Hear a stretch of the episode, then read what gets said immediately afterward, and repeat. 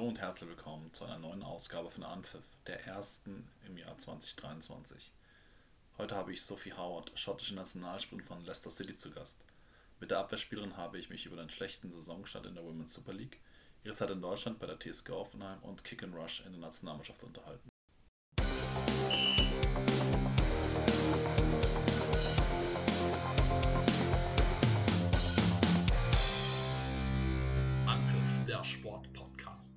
Herzlich willkommen, Sophie Howard. Ich freue mich sehr, dass du dir die Zeit dafür nimmst. Sophie, willkommen bei Anpfiff.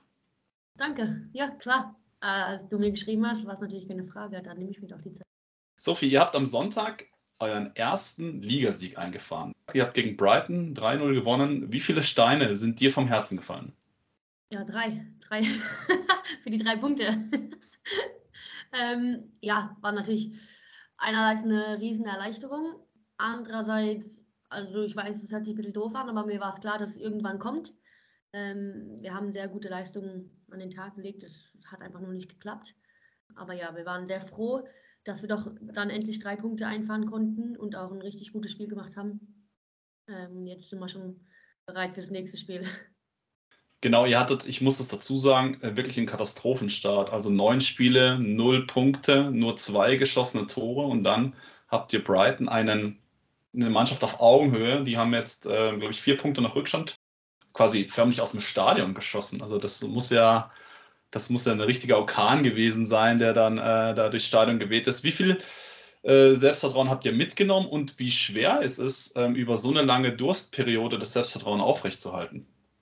Ja, das war schon eine, eine ganz gute Herausforderung. Ähm, wie du schon gesagt hast, ähm, nur zwei Tore geschossen und davon war eins ein Eigentor ähm, das ist dann schon echt schwierig, da noch irgendwie positiv zu bleiben. Aber es muss ich echt sagen, dass es so der Charakter unserer Mannschaft ist. Ähm, das ist nicht das erste Mal, dass wir uns in einer ähnlichen Situation befinden.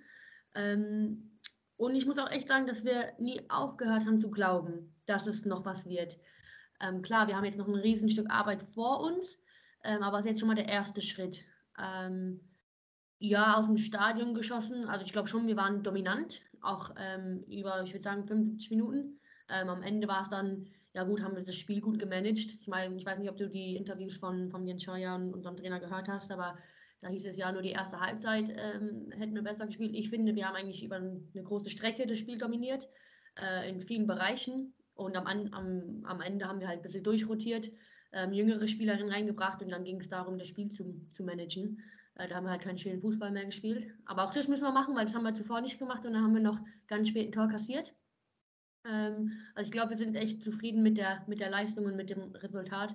Und dementsprechend war natürlich auch die Stimmung dann, als wir am Montag wieder ins Trainingszentrum sind, wesentlich besser. Du hast es angesprochen, Jens Scheuer, Brightons neuer Trainer, den kennt man ja aus der Bundesliga, Freiburg und Bayern München. Der hat eben nach dem Spiel zu Protokoll gegeben, dass ihr die fittere Mannschaft wart. Hattest du auch diesen Eindruck? Ja, ich glaube schon, dass wir fitter, wir waren physisch, physisch einfach besser drauf.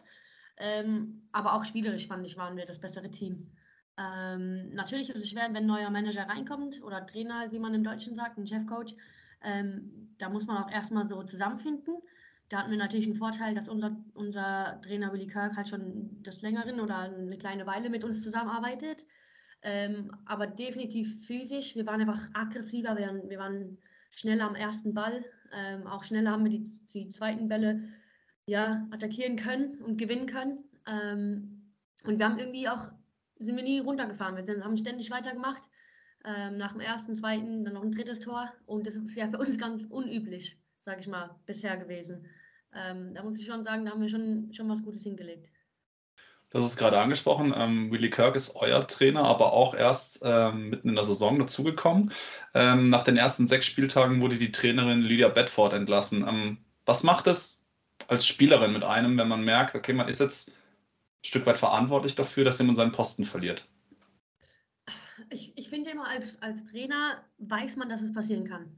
Ähm, vor allem hier in, in England, wenn die Leistung nicht gebracht wird, dann ist es nun mal der Trainer oder die Trainerin, die gefeuert wird. Du kannst die Spielerin halt einfach nicht feuern. Äh, natürlich, du kannst ihnen dann keinen Vertrag anbieten oder vielleicht auch nicht spielen lassen, aber letztendlich gefeuert kann nur der Trainer werden. Ähm, verantwortlich sind wir ja, weil wir die, die Ergebnisse nicht reingebracht haben.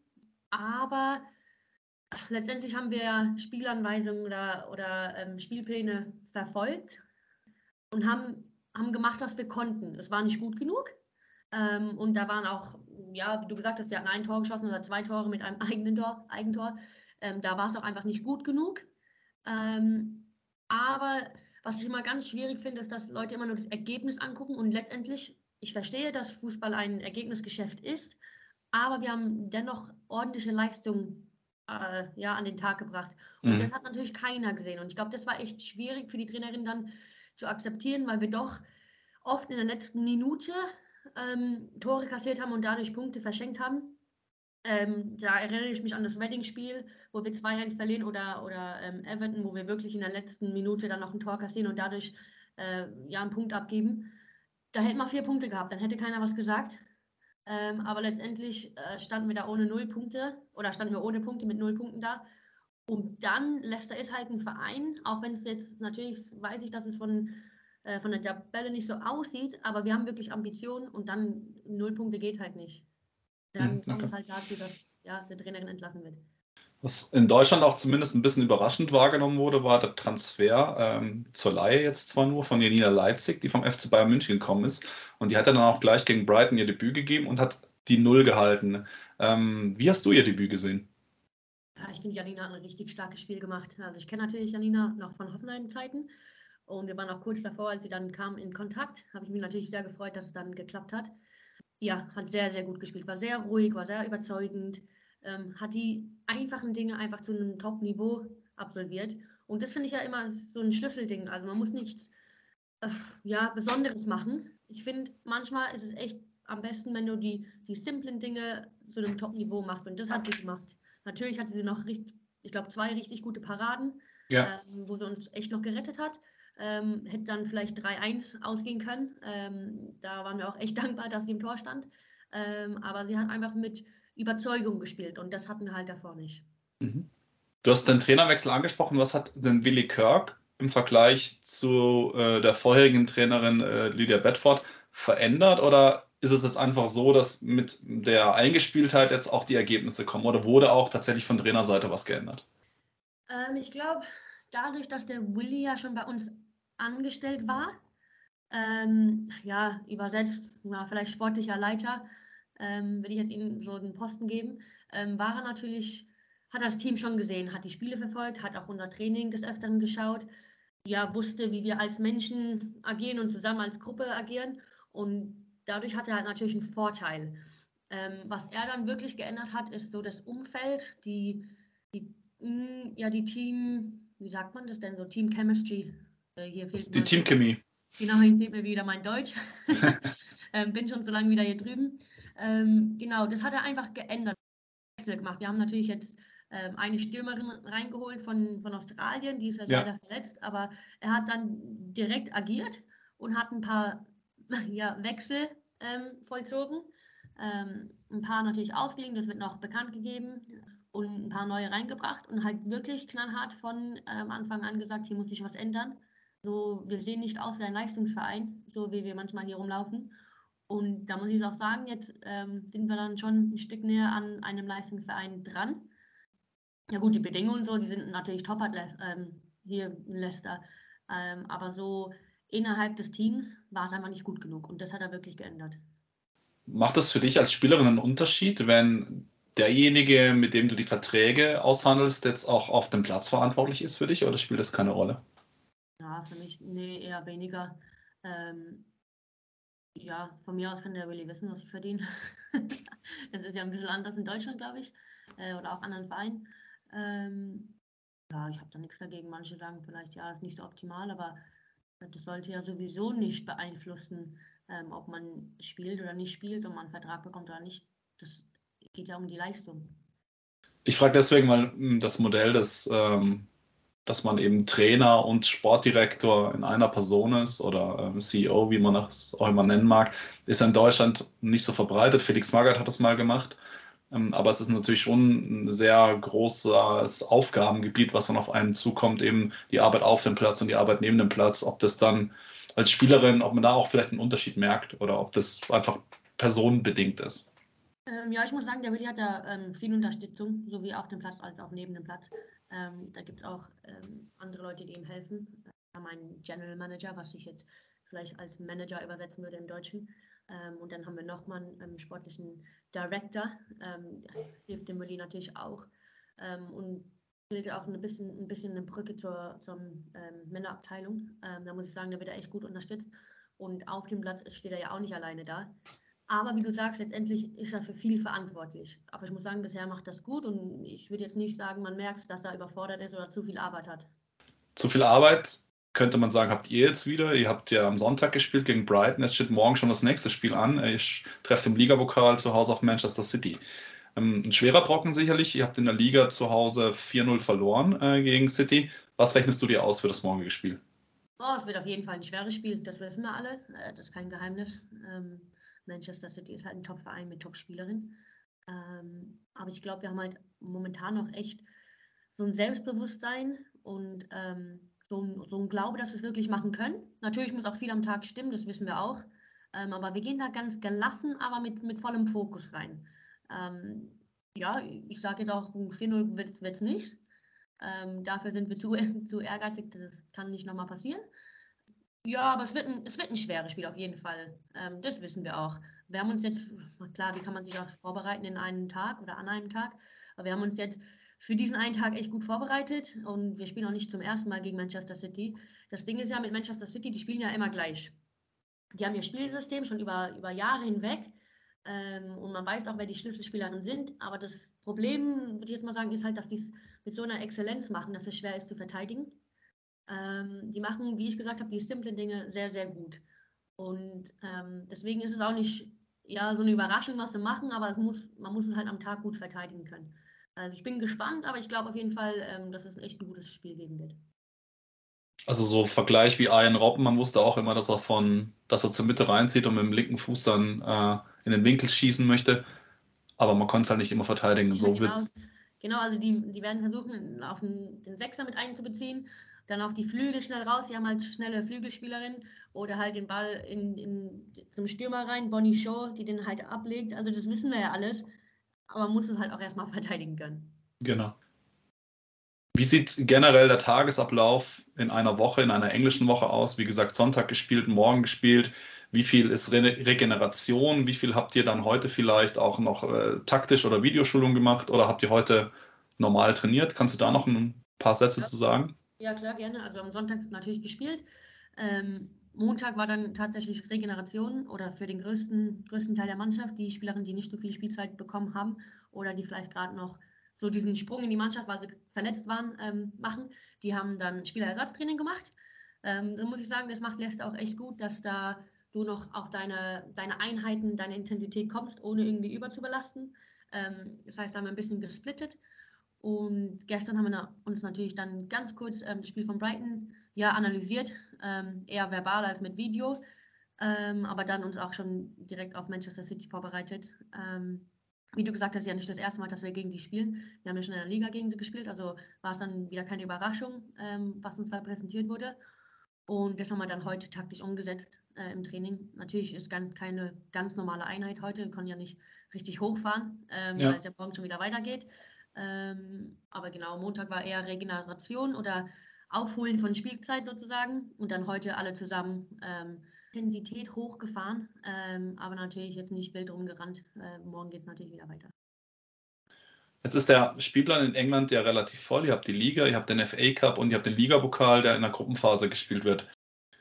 Jetzt könnte ich mir vorstellen, wenn man im Abstiegskampf steckt, so wie ihr es tut, hätte man eigentlich lieber eine Woche Zeit, um sich auf das nächste Ligaspiel vorzubereiten. Wie sehr helfen solche Pokalspiele, um vielleicht Selbstvertrauen zu bekommen? Oder wie nervig sind sie, weil man eben jetzt wieder äh, den Fokus auf einen anderen, auf einen anderen Wettbewerb, auf eine andere Mannschaft legen muss? Nervig ist es, glaube ich, nie, ähm, ob man jetzt im Abstiegskampf ist oder nicht, ähm, weil ich, ich finde, ein Spiel bietet dir wieder eine, eine Möglichkeit, es entweder gut zu machen, wenn es am Wochenende nicht geklappt hat, oder wenn es gut war, das noch weiter zu, zu probieren und, und noch mehr Selbstbewusstsein zu bekommen. Ja, äh, wie du gesagt hast, es sind viele Spiele, aber am Ende wollen wir ja alle spielen und je mehr Spiele, desto besser. Es muss halt nur vom, vom Trainerstab aus ja, aufgepasst werden, dass da keiner ja, übertrainiert und da Verletzungen kommen. Okay. Ich würde jetzt gerne von der aktuellen Situation in Leicester so ein bisschen weggehen und auf deine persönliche Situation äh, zu sprechen kommen, weil ich finde, du hast eine sehr interessante Biografie. Du hast ähm, in, du bist in Deutschland geboren, du hast lange in Hoffenheim gespielt, dann nach dem Abitur bist du nach Amerika gegangen, dann wieder zurück nach Hoffenheim, dann bist du nach England gewechselt. Du hast deutsch-britische Wurzeln und hast auch für beide Junioren aus Mannschaften gespielt. Und dein Großvater ist Schotte, deswegen spielst du jetzt für Schottland ähm, und warst auch bei der WM dabei. Wo siehst du deine Heimat? Die Heimat ist da, wo meine Familie ist und das ist in Deutschland. Ähm, da bin ich groß geworden. Ich sage immer, wenn ich nach Hause gehe, gehe ich nach Deutschland. Ähm, aber meine Wurzeln sind britisch. Ähm, liegt einfach daran, dass mein, Engl äh, mein Papa Engländer ist und meine Mama Schottin. Meine Mama hat einen schottischen Papa und eine halbschottische Mama. ähm, aber trotzdem ist Deutschland meine Heimat, weil erstens ich da viele Jahre natürlich gelebt habe und äh, meine komplette Familie noch in Deutschland wohnt. Wie oft bist du in Deutschland während der Saison? Wie, wie oft ist es dir möglich? Ungefähr zweimal im Jahr, einmal für Weihnachten und dann einmal in der Sommerpause.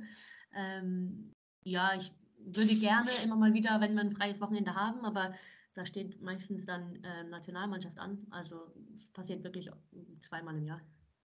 Okay. Kannst du noch so ein bisschen erzählen, warum und wie es zu dem Verbandswechsel kam? Also, dass du für Deutschland gespielt hast, du warst bei der U20, während 2012 dabei, du hast mit Lara Benkert gespielt, Melanie Leupolz, Kathi Hendrich, um nur drei Namen zu nennen. Dann hast du zwischenzeitlich aber auch für die englische Auswahl gespielt, habe ich gesagt, und bist dann zur schottischen gewechselt. Kannst du so ein bisschen diesen Werdegang erklären, warum du als eine der wenigen äh, Fußballer und Fußballerinnen, die ich kenne, für drei Nationalmannschaften gespielt hast? Ähm, ja, klar kann ich. Also bin ja in Deutschland aufgewachsen und habe ja natürlich da viele, viele Jahre ähm, gewohnt und ge gespielt. Und da wurde ich eben zur deutschen U20 berufen. Ähm, und wir sind natürlich dann auch nach ähm, Japan für die U20-WM gefahren. Ähm, danach anschließend bin ich in die Staaten, hast du ja auch schon erwähnt, und habe dann für die University of Central Florida in Orlando gespielt. Und da war es so ein bisschen out of sight, out of mind, wie es im Englischen so schön heißt. Also da war ich halt einfach nicht mehr ja, zu sehen. Ähm, mhm. Ob ich dann noch weiter berufen ja, werden wollte, weiß ich nicht. Aber ähm, ja, hat, war dann einfach nicht. Es war dann sozusagen vorbei. Für, für du bist Zeit. aus dem Radar, vom Radar verschwunden mit dem Wechsel in die USA. Ja, genau, so würde ich das sagen. Mhm. Ähm, ob, ob ich in, wenn ich in Deutschland geblieben wäre, ob es dann anders gewesen wäre, weiß ich nicht. Ähm, aber ja, ich bin in die Staaten und dann war es so erstmal vorüber, sage ich mal. Und ähm, als ich dann, war ja drei Jahre in den Staaten, dann zurück nach Hoffenheim kam, ähm, kam dann ja die E-Mail, glaube ich, von, von England für dieses äh, Next Gen, das ist der Next Generation ähm, Camp. Das hatten die damals kreiert, um ja so ein Zwischending zwischen U20 und, und A-Nation, das ist ja heutzutage die U23, das gab es damals ja. nicht.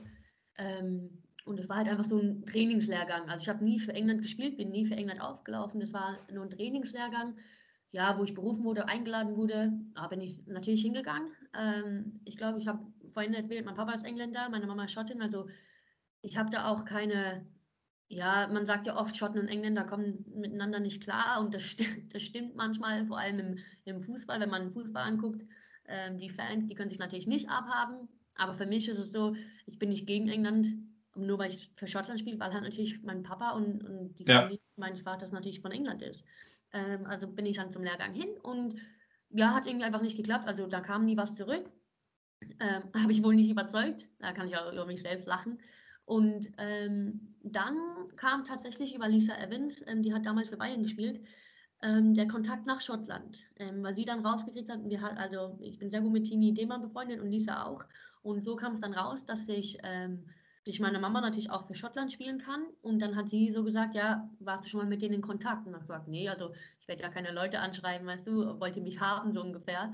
Und da hat sie gemeint, ähm, nee, du müsstest auf jeden Fall schreiben. Und ich gesagt, ja, Lisa, das mache ich nicht. Aber dann kam halt von denen sozusagen ähm, eine Anfrage, ähm, ob es wirklich stimmt, äh, ob meine Mama Schottin ist und ähm, wie ich dann für Schottland qualifiziere und, und so weiter. Und dann kam da ähm, eine Einladung und dann haben sie einfach am Ende das meiste Interesse gezeigt, und dann bin ich nach Schottland und ja, von dem Tag an war es dann Schottland, die, die Interesse gezeigt haben und deswegen bin ich bei Schottland geblieben.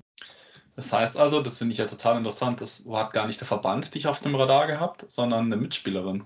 Genau, ja, also da, dadurch, dass ich ja bis dahin gar nicht in, in England oder Schottland gespielt hatte, Ja. Ähm, die natürlich nicht so ungefähr, dass ich existiere. Ähm, das kam dann tatsächlich durch eine Spielerin, die erfahren hat, dass ich schottisch bin und ja schon für einige oder seit einigen Jahren äh, zu dem Zeitpunkt gegen mich gespielt hatte, ähm, dass sie wusste, ja, okay, sie, hat, sie ist schottisch, ähm, das gebe ich mal weiter, so ungefähr. Das ist ja verrückt, das kann man sich ja heutzutage, aber gut, das ist jetzt auch keine 40 Jahre her, aber das kann man sich ja eigentlich nicht vorstellen. So in, man denkt ja, dass alles mittlerweile Daten erfasst ist, dass überall Scouts sitzen, dass da wirklich eine Spielerin, vor allem du warst ja jetzt auch nicht irgendjemand, du hast mit Hoffenheim bist du in die zweite Liga aufgestiegen, da hast du ja später dann auch Bundesliga gespielt, warst ja gleich Stammspielerin, dass dann so jemand äh, aus dem Radar fällt, ist ja wirklich bemerkenswert. Also ich glaube, dass wirklich dann in Schottland halt nicht geschaut wird, ob in Deutschland halt jemand rumläuft, ja. Also für die war ich halt, ja, deutsch, weil ich einfach in Deutschland gespielt habe. Das kam irgendwie für die nie in Frage, glaube ich, äh, dass da irgendjemand ähm, rumlaufen könnte, der doch äh, sich für Schottland sozusagen qualifizieren könnte. Ähm, aber ich glaube, das gibt es heutzutage auch noch, dass da viele ähm, Spielerinnen, die vielleicht ähm, zwei Staatsbürgerschaften haben oder vielleicht ja ähm, eine andere zu dem Land, in dem sie spielen in der Liga, dass die auch ja nicht berücksichtigt werden oder einfach nicht von denen man nicht Bescheid weiß. Interessant. Ähm, kommen wir zur schottischen Nationalmannschaft. Ähm, du bist äh, 2019 mit der schottischen Auswahl zur WM gefahren und hast da auch deine ersten WM-Spiele gemacht und ihr seid relativ knapp in der Gruppe ausgeschieden. Also ihr habt gegen Japan und England jeweils nur 2-1 verloren und hattet dann gegen Argentinien äh, eine 3-0-Führung verspielt. Am Ende ging es 3-3 aus. Und das war ja der Modus, wenn ich mich richtig erinnere, dass sogar die Gruppen Dritten eine Chance gehabt hätte, noch weiterzukommen. Also mit einem Sieg, wenn ihr gegen Argentinien gewonnen hättet, wäre es ja vielleicht sogar noch möglich gewesen, in die nächste Runde zu kommen.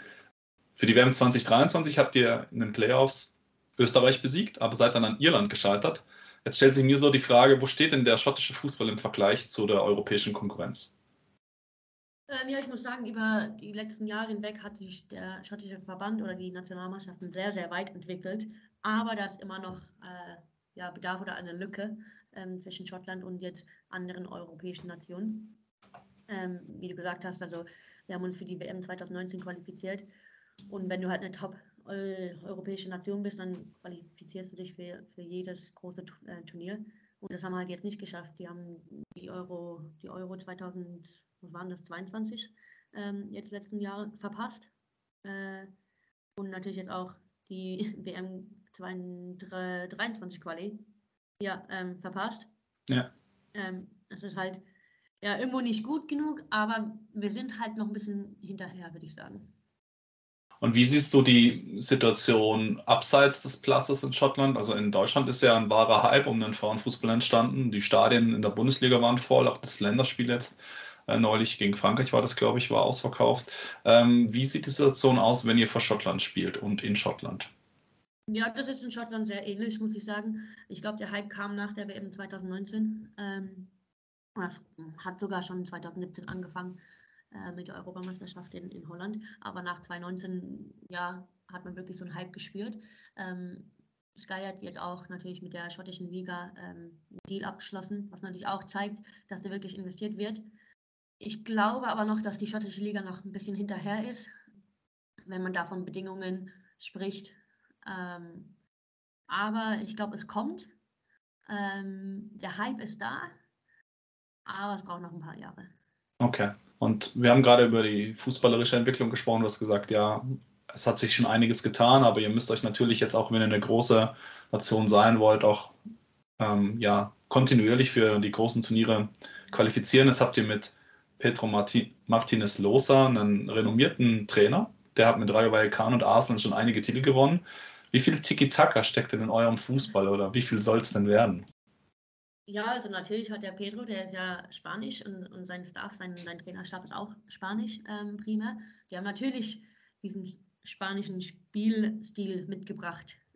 Tiki-Taka ist ja letztendlich viel Kurzpassspiel und ähm, das haben sie mitgebracht und am Anfang war es auch echt schwer, weil, wie du dir vorstellen kannst, so wird in Schottland nicht gespielt. Ähm, natürlich haben wir sehr, sehr viele Spielerinnen im, im, schottischen Kader, die in England, in Spanien und, und sonstigen Ligen spielen. Und da spielen ja weniger als die Hälfte in der schottischen Liga. Aber dennoch war es eine Umstellung. Was ich glaube, was wir jetzt geschafft haben, ist, dass wir diesen dieses Kurzpassspiel, ähm, dieses Tiki-Taka, dieses spanische Spiel, die Spielweise halt, die haben es mitgebracht, wir haben es ja gelernt, können es umsetzen, aber das Gute ist, dass wir halt diese schottische Art nicht verloren haben. Und das war am, am Anfang ganz schwierig, weil ich glaube, die Trainer mussten sich erst an uns gewöhnen und wir mussten es an, an deren Spielsystem und Spielweise gewöhnen. Und das hat ein bisschen gebraucht, aber ich glaube, jetzt haben wir es echt raus, dass wir beides haben. Und ähm, ich glaube, da werden wir nochmal einen Riesensprung machen. Klingt ja nach einem guten Mix, wenn ihr Kick and Rush könnt und Tiki-Taka, um jetzt wirklich in den äh, gegengesetzlichen Begriffen zu reden und um es auch bewusst ein bisschen zu abstrahieren. Spiel gegen Österreich habe ich mir nochmal angeschaut in Highlights. Da war es für meine Begriffe sehr viel Kick and Rush in den Playoffs, aber war ja erfolgreich. Insofern muss man sich ja dafür dann auch nicht schämen. Und wenn man dann beide Facetten hat und die gut eingeübt hat, kann das dann eine gute Option sein. Ja, definitiv. Also ich glaube, da schämen wir uns auch nicht. Ähm, wir haben Österreich analysiert und wir wussten oder wir wussten, ähm, was sie machen wollen und wir wussten, dass ähm, ja, wenn wir erstens die langen Bälle spielen und vor allem die zweiten Bälle gewinnen, äh, dass sie so, sage ich mal, runterbrechen können und, und dann erfolgreich sein können. Und es hat ja gut geklappt. Äh, war kein schönes Spiel. Ähm, ich muss auch sagen, die Bedingungen an dem Tag waren auch echt schwierig, aber es ist natürlich auch keine Ausrede. Das war ja für alle Spielerinnen auf dem Platz so. Dauerregen. Äh, Nochmal bitte? Dauerregen, oder? Ja, ja, Dauerregen, da sind ja ständig Leute ausgerutscht. Ähm, war natürlich auch schwer dann mit der Ballarbeit und ja, der Ball ist schon weggerutscht, aber wie gesagt, das ist keine Ausrede. Das war für die ähm, Österreicher auch so. Ähm, aber da konnte man auch irgendwie keinen schönen Fußball spielen. Aber war ja sehr gut, weil wir sind ja die Schotten. Ähm, wir wissen dann auch, wie man in solchen Bedingungen spielt. Und dann war es halt eben, wir spielen den Ball drüber, gewinnen die zweiten Bälle und, und ja, greifen so an. Ich würde noch mal kurz zurückkommen wollen zu deiner deutschen Heimat und auch zu dem Thema Hoffenheim. Ähm, weil du hast dich ja dann damals, als du Stammspielerin warst, hm, hatte ich ja vorher schon erwähnt, für einen Wechsel nach England entschieden. Du bist nach Reading gegangen. War ein Wechsel innerhalb der Bundesliga nie eine Option oder warum wolltest du nach England? Ähm, ich glaube, da gibt es zwei Gründe. Erstens war keine Option von anderen deutschen Mannschaften da. Es ging mir auch gar nicht darum, unbedingt aus Hoffenheim wegzugehen. Ähm, darum ging es gar nicht. Ähm, sondern das Angebot kam von England. Äh, da waren äh, zwei Vereine, die Interesse gezeigt haben. Und ich habe ja ein bisschen verfolgt, wie sich die Liga in England entwickelt hat. Ähm, da muss ich auch sagen, da hat mein Papa natürlich auch geholfen, der, der ist da sehr involviert und, und schaut dann immer nach den Ligen. Und ähm, da war uns wirklich klar, dass die, die englische Liga sehr entwickelt, nicht nur ähm, spielerisch und vom Niveau her, sondern natürlich auch, da wird richtig investiert. Mhm. Und da war halt die Überlegung, ja, je länger man wartet, desto schwieriger wird. Und als Verteidigerin ist es nicht so einfach zu wechseln. Ähm, da kriegt man vielleicht nicht so die Aufmerksamkeit wie eine Stürmerin oder ein Zehner. Ist halt einfach so im Fußball. Und ähm, ich war auch bereit für eine neue Herausforderung. Äh, ich war ja dann insgesamt sechs Jahre in Hoffenheim.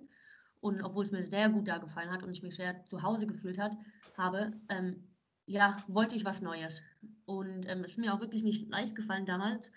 Und ich habe auch lange mit gekämpft. Ähm, aber ich wollte den, den Sprung machen und den, und den Schritt machen ins Ausland, beziehungsweise neu, neue Herausforderungen. Und England hat sich halt super angeboten mit den Angeboten, die ich bekommen habe. Und natürlich war es auch für mich einfach mit der Sprache dann nach England zu wechseln. Und ja. jetzt muss ich sagen, ja, sorry, jetzt muss ich sagen, es gibt ja dieses neue Punktesystem, ähm, wo ja Spielerinnen bestimmte Punkte brauchen, um nach England reinzukommen. Ähm, ja, das wäre jetzt schwieriger reinzukommen. Ich bin jetzt wirklich froh, dass ich es damals gemacht habe.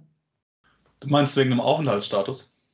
Ja, also wenn du als Verein eine Spielerin vom Ausland unter Vertrag nehmen möchtest, müssen die bestimmte Punkte, ähm, so ein Punktesystem ähm, erreichen. Und die Punkte kriegst du durch, ja, wenn du für die Nationalmannschaft gespielt hast, wenn du für die Champions League gespielt hast. Ähm, da blicken natürlich die, die ähm, Leute, die Analyse machen, halt richtig gut durch. Aber da gibt es halt bestimmte Punkte und wenn du die nicht erreichst, kommst du okay. halt nicht rein.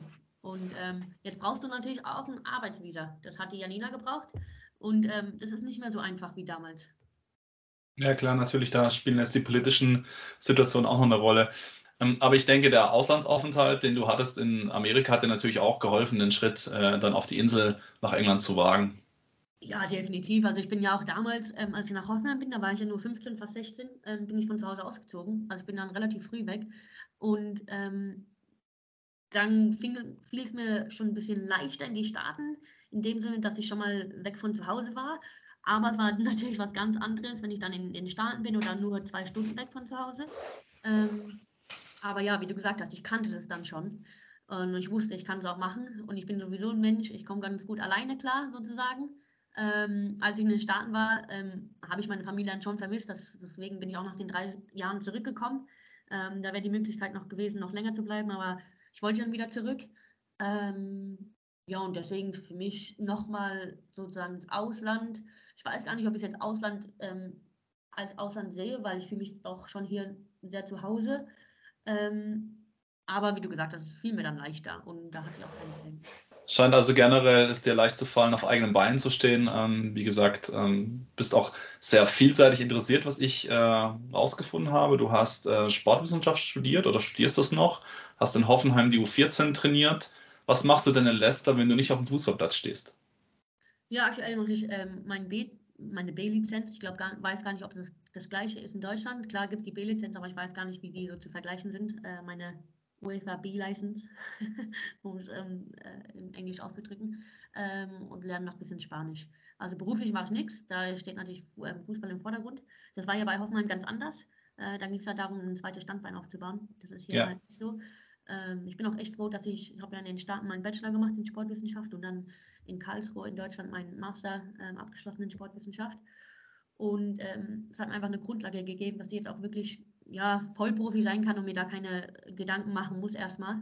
Ähm, aber ich bin auch ein Mensch, ich brauche noch was neben dem Fußball und deswegen lerne ich gerade Spanisch. Also nicht, um irgendeinen Wechsel vorzubereiten in die Primera Division, nee. sondern. Nee, überhaupt nicht. Also lustigerweise, mein, mein, Papa wohnt in Spanien. Der ist vor ein paar Jahren nach äh, Spanien gezogen, aber es war jetzt auch nicht der Grund für mich. Ähm, es ging einfach nur darum, eine, ja, wieder eine neue Herausforderung oder eine neue Sprache zu lernen. Und da ich viel Französisch in der Schule gelernt habe, ähm, wollte ich dann einfach nur Spanisch lernen. Okay. Verfolgst du aktuell noch die Bundesliga, die deutsche Bundesliga? Immer mal wieder. Okay, hast du noch Kontakte zu ehemaligen Mitspielern? Ich habe vorher gesagt, ähm, Benkert, Leupold, Hendrich, um nur drei zu nennen, mit denen hast du gespielt. Gibt es da noch so Austausch oder ist da so auch aus den Augen, aus dem, aus dem Sinn? Ähm, ja, also ich habe natürlich noch Kontakt zu meinen ähm, alten Mitspielerinnen oder äh, immer noch Freunden. Ähm, wie ich gesagt habe, äh, Christine Lehmann ist noch eine gute Freundin, Friederike Abt oder Repol, der jetzt geheiratet, ja. äh, die jetzt in Leverkusen spielt. Mit denen habe ich natürlich noch sehr viel Kontakt. Und, und, dadurch weiß ich auch mal, ja, so grob, was abgeht.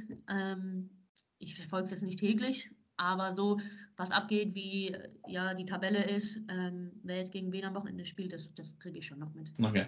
Meine Frage zielt dahingehend, du hast ganz am Anfang des Gesprächs gesagt, äh, zu Hause ist da, wo die Familie ist, das ist in Deutschland. Ähm, ob du dir vielleicht in Zukunft noch mal vorstellen könntest, nochmal in der Bundesliga aufzulaufen? Ja, lustigerweise hat mich die Janina das gefragt heute ähm, im Training oder nach, nach dem Training. Das weiß ich gar nicht. Ähm, ich glaube, ein Schritt zurück nach Deutschland ähm, ich will natürlich jetzt auch keine Türen schließen, aber ein Schritt zurück nach Deutschland wäre, glaube ich, eher ähm, aus familiären Gründen, dass ich wieder zurück Richtung Familie und Heimat ähm, möchte. Ähm, ich glaube, wenn man hier einmal in England gespielt hat, das ist ganz interessant, das hat nämlich Janina auch jetzt schon gesagt, dass es ganz anders ist. Ähm, da mhm. wird viel mehr, der Liga wird viel mehr Aufmerksamkeit geschenkt und es ist sehr, sehr professionell und ähm, sehr hoch angesehen hier in England. Und ich glaube, diesen, diesen Schritt hat Deutschland leider verpasst. Und ich glaube, das hat auch teilweise mit dem Finanziellen zu tun, dass hier viel investiert wird. Der hat ja auch ähm, Sky wieder einen, einen riesen Deal abgeschlossen äh, mit der englischen Liga. Ähm, und das gibt es halt einfach in Deutschland nicht so, wie es es hier gibt. Und ähm, deswegen reizt es mich momentan nicht. Aber ich könnte mir vorstellen, wenn es heißt, Richtung Heimat, dann wieder in der Bundesliga zu spielen. Ich kann das vollkommen verstehen. Es ist, hat ja für großes Aufsehen gesorgt, dass Georgia Stanway im Sommer nach München gewechselt ist, wo alle gesagt haben, okay, das kommt total überraschend, weil war ja auch, äh, oder ist ja auch ein großer Star in England. Und die Liga ist natürlich in England schon viel, viel weiter. Ich glaube, auch der DFB ist da vielleicht an der einen oder anderen Stelle noch so ein bisschen trantwittig unterwegs. Ähm, dann finde ich auch als Fan oder als Beobachter der Liga ist es schwierig, dass die Liga so entzerrt ist. Dann sind mal wieder fünf Wochen Pause gefühlt, weil dann wieder Länderspiel dazwischen ist, dann ist wieder eine Pokalwoche dazwischen, dann ist wieder ähm, Champions League dazwischen. Du kommst in keine Kontinuität rein, auch als Fan nicht, weil du nicht gewohnt bist. Samstag in der Sportschau kommt auch immer ein oder zwei Highlights über ein Frauenspiel und das finde ich fehlt einfach auch. Und da glaube ich schon, dass der englische Fußball viel viele Dinge besser macht und auch einfach da ein, Schritt, ein oder zwei Schritte weiter ist. Also kann ich durchaus verstehen, äh, dass du dich da erstmal für England weiterhin entscheiden würdest. Oder für Spanien dann, wenn es mit den Sprachkenntnissen dann noch besser ist. Ja, da muss noch ein bisschen üben. okay. Ähm, wir haben ganz am Anfang über die Situation in Leicester gesprochen. Wir haben gar nicht darüber gesprochen, wie du eigentlich die Chancen auf eine Klassenhalte einschätzt, weil, wie gesagt, ihr habt jetzt die ersten drei Punkte geholt. Das ist noch ein sehr langer Weg. Steigen meines Wissens zwei Vereine ab. Äh, das heißt, ihr habt aktuell vier Punkte Rückstand. Das ist alles noch machbar. Ähm, wie zuversichtlich bist du für den Rest der Saison? Ja, wie du gesagt hast, es ist noch machbar. Und ähm, ich bin da sehr zuversichtlich, ähm, weil ich weiß, was, zu was wir in der Lage sind. Ich sehe es natürlich täglich im Trainingsplatz und wir haben es auch am Sonntag abgerufen, ähm, dass wir es natürlich nicht äh, gegen Chelsea oder Arsenal uns äh, oder da mit einem Sieg planen. Das, das wissen wir auch. Wir wissen es auch gut einzuschätzen. Ähm, trotzdem werden wir in die Spiele natürlich mit, mit Mut und natürlich wollen wir da gewinnen. Aber wir sind ja auch nicht naiv. Aber ich glaube dennoch, dass wir jetzt wirklich angreifen und eine gewisse Konstanz in unsere Leistung reinbringen. Ähm, es, es, steigt allerdings nur einer ab. Ähm, das heißt, wir müssen eigentlich nur einschlagen. Aber unser Anspruch ist natürlich jetzt, ja, sag ich mal, hochzuklettern. Und ähm, natürlich erstmal die, die vier Punkte aufzuholen. Und dann ist es wirklich der Plan, noch weiter, ja, höher, höher zu klettern.